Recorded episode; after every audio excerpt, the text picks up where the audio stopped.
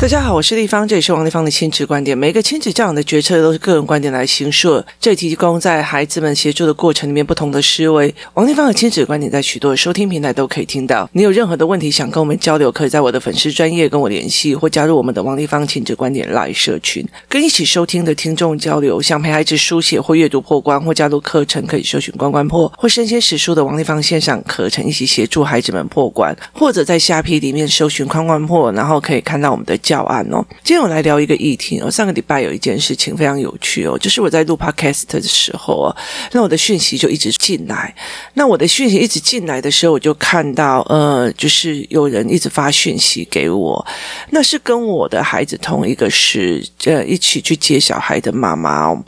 那那个时段他们帮我接孩子，然后可是他就是一直在发讯息给我，然后。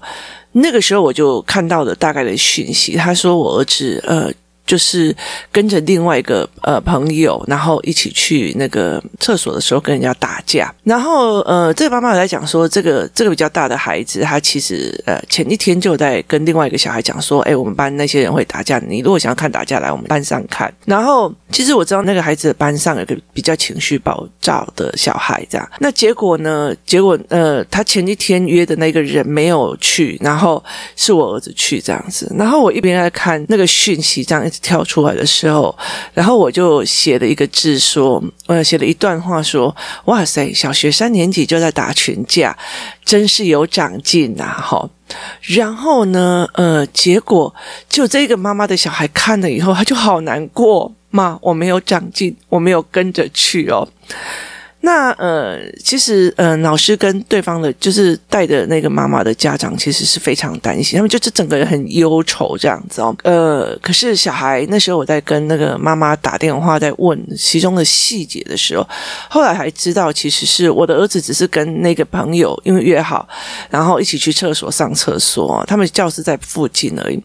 然后他们就说要不要一起去上厕所，他们就过去了。结果嗯，他们一群就去了，这样，结果刚刚好就是这一个。男生哦，呃，前几堂课他们在聊天的时候，例如说我们聊到班上的某一个人，他也没有恶意，也没有在讲对方坏话，但是因为他觉得你在讲我，所以就很生气，就就在厕所揍他们这几个。那刚好我儿子只是跟人家去上厕所，然后就嗯得了无妄之灾这样子哦。那整个过程的时候，嗯，后来我在聊天的时候，我儿子刚好回来，爸爸就把他接回来，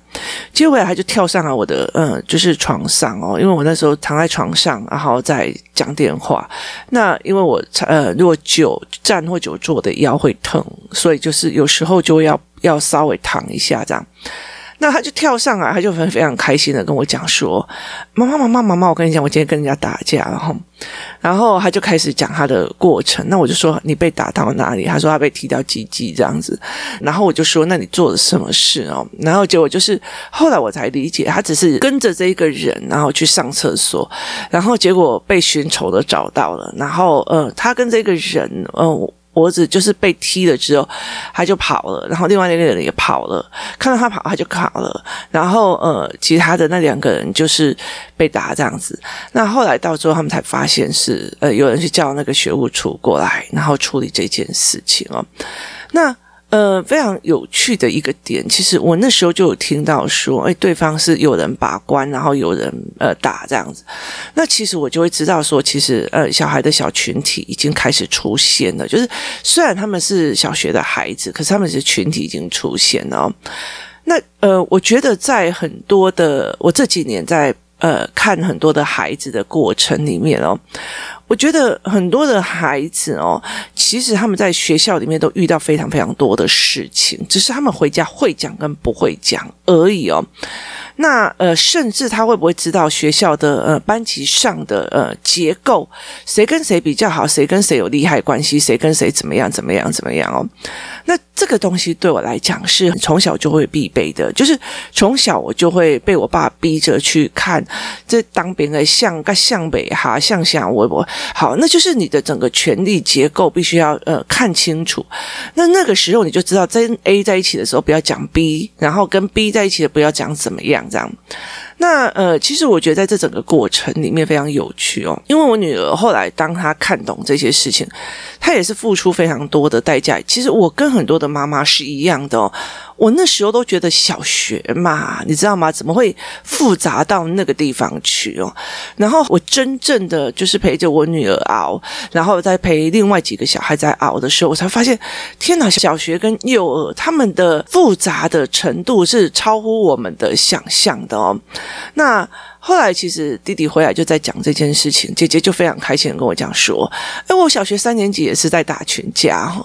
然后我就回想到姐姐三年级的那个过程哦，其实让我捏了一把冷汗哦。他们是男生女生分边，然后呢，男生跟女生会对峙。那呃，他们那个学校其实是就是一个非常呃森林学校这样子哦，然后非常自由这样子。然后呃，其实后来我觉得很可怕的一件事。情是他们的对话，例如说，小孩子会在讲说：“我以后一定要娶个有钱的老婆，然后帮他保保险，然后带他出国去玩，然后呃，再把他呃弄掉，那这样我就可以收到他的遗产加上保险。”这样就是，你就觉得为什么小学三年级的孩子会去聊这种东西哦？可是他们在我面前不设防，他们觉得我是一个呃不会去大惊小怪的家长，然后也不会是一个呃什么样的家长，所以我其实会听到非。常非常多的事情哦，包括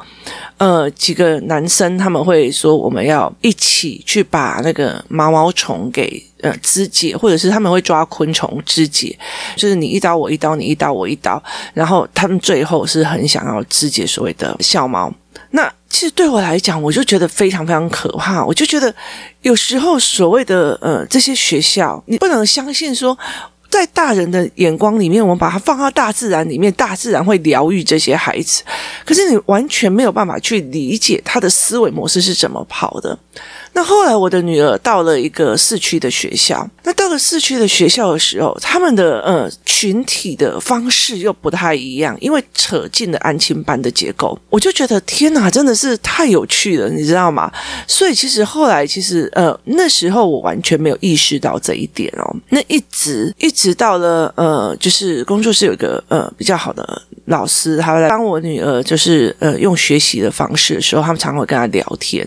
那其实我女儿才跟他讲说，我后来在觉得哈，我在任何人面前，别人只要讲，例如说，诶，我讲我妈的坏话，我女儿就不会去附和或推加说，对，阿嬷就是怎样或怎么有的没有。那他只是偶尔，诶，你怎么知道？他就是会露馅这样子，就觉得那我就知道阿嬷有跟他讲哦，那他只是好奇我怎么知道的。所以后来我呃就问他，他就跟我讲说，因为他后来发现，你任何一个附和或者是任何一个追加，对的，那个某某某就是怎样啊，到最后他们好的时候就会不一样哦。所以他等于是把权力结构看得非常清楚，他才可以去在那个环境里面非常的自在哦。所以他很多时候就是很多这件事情，例如说他可以看懂说这件事情本来就是男生把这个女生当成哥们在抢食物。或干嘛？就对方的爸爸太认真，然后一个个就把那些男生拉起来，导致这个女生后来到最后，女生也没有朋友，男生也没有朋友。他把那个整个权力结构看得非常非常清楚，所以后来到最后，呃，这一群小孩，包括我，嗯、我儿子这一群小孩，后来我就是用尽的方法哦，就是用围棋子啊，用干嘛的，让他们自己去呃练出来，去看整个呃学校跟班上的权力结构哦。那我觉得在任何一一个，只我觉得只要是团体，它就有这样子的问题，所以并不是哪一个学校的问题哦。呃，很多的时候是因为我们大人。过度的相信啊，那小学生呐、哦啊，那个是自然环境啊，那个什么样有的没有，所以其实，嗯，他们大部分都会这个样子。那后来，其实为什么我的我女儿会跟我讲说，他们三年级也是在打群架？那其实对他们来讲，那个时候我们都会觉得说，他们就是一群男生女生在玩对仗的游戏哦，就是对打的游戏这样子。那其实一直到了很后面，因为刚刚好就是一个男生加上一个女生，他们的妈。妈妈，就是我们家是我女儿，然后另外一个是另外一个妈妈，那个小孩也会什么事情都跟妈妈讲哦，她也是就是一直听小孩讲话的那种妈妈，所以其实我们两个凑在一起之后，才发现他们的对打并不是这么简单的儿童的对打哦，他们其实是一个在保护呃呃学校的动物，一一个在呃动学校的动物这样子，所以其实对我来讲是一个非常震惊哦。其实我觉得我在呃整个亲子教育的过程里面，我真的是看到那种所谓的呃四五岁的小孩，他会跟你讲：“我告诉你哦，我现在知道怎么把妹妹弄哭，然后让妹妹吵到妈妈很讨厌她，那妈妈就会比较喜欢我。”我觉得这种东西对我来讲真的是已经习以为常了。那很多人都会觉得没有啊，我儿子不会啊，没有啊，我女儿不会啊。他是在你面前不敢会，所以其实在这整个过程里面，我觉得这非常非常的嗯，让我觉得非常的有趣哦。就是小孩在面临的一些问题，其实他们已经严重的超脱了我们现在能够想象的呃状况哦。那其实课文也是哦。其实我后来会理解一件事情，不是你告诉小孩说，呃，学习动机是这样子就好了，学习概念是这样子就好了。我前几天哦，我就把我的儿子的那个自然科课本打开，然后我想说，哎，期中考之后我要教他一下自然，我真的是看不下去，你知道吗？我真的是完全看不下去，然后我就开始自己写教案。然后我在写教案的时候，我就心里在想说，为什么我不能跟别的妈妈一样，就是让他读过写评量，让他读过写平量就好了。我一边做教案一边美诵的时候哦，因为我觉得那个整个脉络是乱，甚至脉络到后面会不见哦，所以其实我就会很美诵这样子，然后我就一直觉得说，反正用我这种方法，他成绩也没有比较好啊，哦，这样有的没有，我就一直在说服我自己，然后后来我就看到另外一个人的呃工作的。内容，我一看之后，我就觉得我还是默默的回去，因为我觉得阅读理解不对，跟呃思维理解不对，做出来的东西就是不对哦。所以后来我就默默的呃回去再做这件事情哦。那。其实后来我会理解一件事，他们目前为止，这些孩子们目前为止所遇到的事情，跟所必须要承受的，他们的课文不是我知道要用功读书，我就是要读书，这样他就读得懂的。我跟你讲，连我都要觉得天哪，也是呀啥，你知道吗？就是整个逻辑跟脉络是混乱的，真的乱七八糟这样。那所以其实很多东西也是小孩不懂的。我们前阵子一直在教小孩的什么叫做变因、可变因数跟空变因。可他很快的就进入了所谓的三年级的课本里面，所以后来慢慢的我就在跳这一块啊。那其实我觉得，呃，包括打架啊，包括班上的事情啊，我觉得包括呃性这件事情跟谈恋爱这件事情，其实都在国小的时候有非常多的呃状况出现哦。那呃，如果听我的 podcast 的时候，你们都可以听到我们之前怎么呃，小孩一天到晚在讲鸡鸡啊，然后小孩直接在讲蹦内内。呃，我昨天就去一家那个体育用品的大卖场嘛哈，然后呃，那个妈妈就问我说：“哎，你要不要买车衣跟车裤，就是运动的那种紧身的裤子这样？”那我就说不要啦，我说我儿子都不穿了。我说因为大概是上学期的时候，我儿子每天都在那边摸鸡鸡啊，然后讲鸡鸡啊，干嘛的没有的哦。然后所以那个时候我就给他呃买了一堆哦，真的是一。堆所谓的那种所谓的我们跑步啊的运动的那种裤子哦，让他穿在里面，就是呃像车裤一样，就骑脚自行车的那种裤子，然后外面再穿一个短裤这样。结果因为我帮他破关之后，他就再也没有做这件行为了，然后他就嫌那些东西很热。那所以其实我觉得让破关就好了。那我就跟他讲说，我家一堆哦，我都不知道怎么处理哦。所以其实，在很多的时候，面对孩子的这这件事情哦，可能是小时候我的状况就是很皮哦。所以其实我儿子说他打架或干嘛有的没有，后来知道说，哎，他只是跟着人家进去。在这整件事情里面，后来我真正的教他什么叫做呃班上的权力结构怎么去看，然后我叫他摆盘出来，然后呃叫。他做盘面变思维，就是家长脉络思考班会学到的那种盘面思维，我就教他做。然后我甚至还教他们什么叫做帮派呀，什么有的没有的。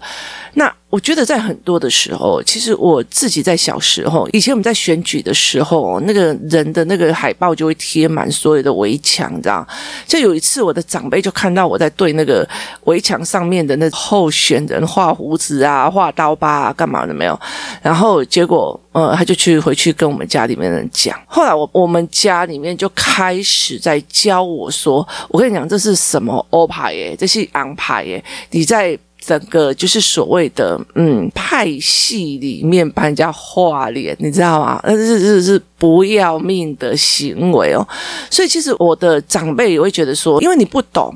所以你就会去犯了杀身之祸都不知道。所以他后来就开始在教我这件事情，说你要去看哦，这个东西其实是权力的结构。那这个人啊，这。安排诶，在欧派诶，在海考帮诶，这样就是他会其实开始开始在教我说，你是动到的人，不是只是因为觉得人家要选举，你就可以羞辱别人，在人家脸上画刀疤、画胡子哦，那。很多的时候，我觉得在很多的概念里面，我常常跟很多人在讲说，这些东西都是人生会经历的。我觉得打架这件事情哦，其实我觉得每一个人都会经历。所谓的每一个人的意思，在于是说哈，就是我会在商场上跟人家打，例如说你的产品打我的产品，我的产品打你的产品，然后我会在。就是权力结构跟人家打，我要争取中常委，你不争取中常委，我们用一来一去这样子。就是其实它并不一定是动手动脚，但是它其实就是一个商业竞争或者一个行为竞争的部分，其实是有的。所以在这整个过程里面，怎么去让孩子知道说，好，今天如果我是跟人家商业竞争，那我我应该要怎么的权力结构对什么的权力结构，然后我应该要怎么去竞争？那我要不要去？做这件事情的一个很大原因哦，就是我懂了，但是我做不做？我要不要把我的水平精力放在跟人家做竞争，就是斗吧？哈，所以其实我觉得那是一个非常非常重要的一个思维概念哦。那有很多的人他会觉得说，啊，例如说我是呃从小到大就乖乖牌上来的，然后嗯，爸爸也是从小到大乖乖牌上来的，他就觉得你干嘛去惹人家？你干嘛让你在学校里面尽量低调就好了，不是吗？不是。我跟你讲，真的不是哦，因为在这个年代里面哦，就是你越表现的你呃越低调越弱哦，其实别人都觉得你可以欺负我。其实对很多的孩子来讲，我常会跟他讲说，我不允许你们伤害别人，但是你们那种全世界都不可以伤害你的气势跟气魄要出来。那。这些所谓的气势跟气魄，其实是你的思维能力跟逻辑哦，这不符合道理呀！砰，你就是这样子，不符合道理，我觉得不对。好，那个在知识里面后来产生的气势，而不是只是逞强的气势。如果只是逞强的气势，它其实不能服人哦。所以在这整个过程里面，后来我在跟孩子讲这件事情是非常有趣的。我后来在这整个呃观念里面，就是这一次打群架的概念里面，第一个是教他们去看懂怎么去分辨呃学校里面的权力结构，然后他自己班级上谁跟谁好，谁跟谁不好，谁跟谁有怎么样，他们自己摆盘摆出来。然后接下来我会告诉他们，他们所有任何想要问的，什么叫帮派，什么叫太妹，什么叫什么。你就会知道，说三四年级的小孩对这些事情非常非常的好奇，然后什么叫做肾上腺素？就是我打架打完了以后，整个人心情肾上腺素高昂，非常开心，非常爽快的那种东西哦，是肾上腺素。那肾上腺素不一定可以让你思考哦，所以其实在这整个过程里面，打架后面有没有延续性的思考是没有的。所以你是不是被肾上腺素控制了？这个概念我们也有教。就带领孩子去思维哦，呃，很多的时候，我觉得盘面弄下去，怎么结构弄下去，你就知道你要怎么作为，你就可以怎么做。这跟我们在打篮球或者是足球是很像的，就是。我一直在等着被挨打，跟我很怕别人用球踢到我，跟我去懂整个盘面，我现在要做什么，然后谁的球要怎么用，谁的球要怎么用，那个东西的盘面思维是不一样的哦。如果你今天有盘面思维，你就不用害怕谁的球一定会一直在攻击你。如果你发现了。那也是因为你在看盘面的时候说，我在这个整个盘面里面，他本来的球应该去踢到那边，但是他就只对着我踢，那应该那个人就是对我有意见，那你就可以去理解这整个状况是什么，而不是因为倒霉跟非倒霉这件事情而已哦。所以在这整个过程里面，孩子遇到的状况，其实一直让我觉得说，很多的父母会一直认为，家小孩很单纯的，为什么你事情特别多？那甚至我觉得最可怕的一个点是，现在小孩很单纯啊，我的小孩都没问题哦。可是没有想过，他在这个环境里面是用什么样的东西在经营自己，让自己看起来没问题哦。那其实，在整个呃，我以前遇到的非常多的孩子里面，他有一些人就是一直被欺负，一直被打，他用那种唯唯诺诺的卑女行为去看起来没什么问题。我觉得那个东西才是让我觉得最可怜的，就是他被人家使唤来使唤去，然后踢一脚，但是他就是在那个群体里面，他就是那个女生群体里面被人家使唤来使唤去，做来做去的那一种人哦。可是他觉得就没问题，所以你回到家里他都没问题。你有没有朋友？有朋友。你跟跟朋友都是一组有一组哈，所以其实呃父母都没有办法去思维去发现这个孩子不对劲，他其实就是一个复合性人格。所以在这整个状况里面，就是我们如果一直认为小孩的人生就非常非常的单纯哦，其实真的很难的。我我觉得我在我这呃 podcast 里面，我们常常会觉得说，我们不能太讲的太多的事件哦，因为其实会涉及到孩子的人生。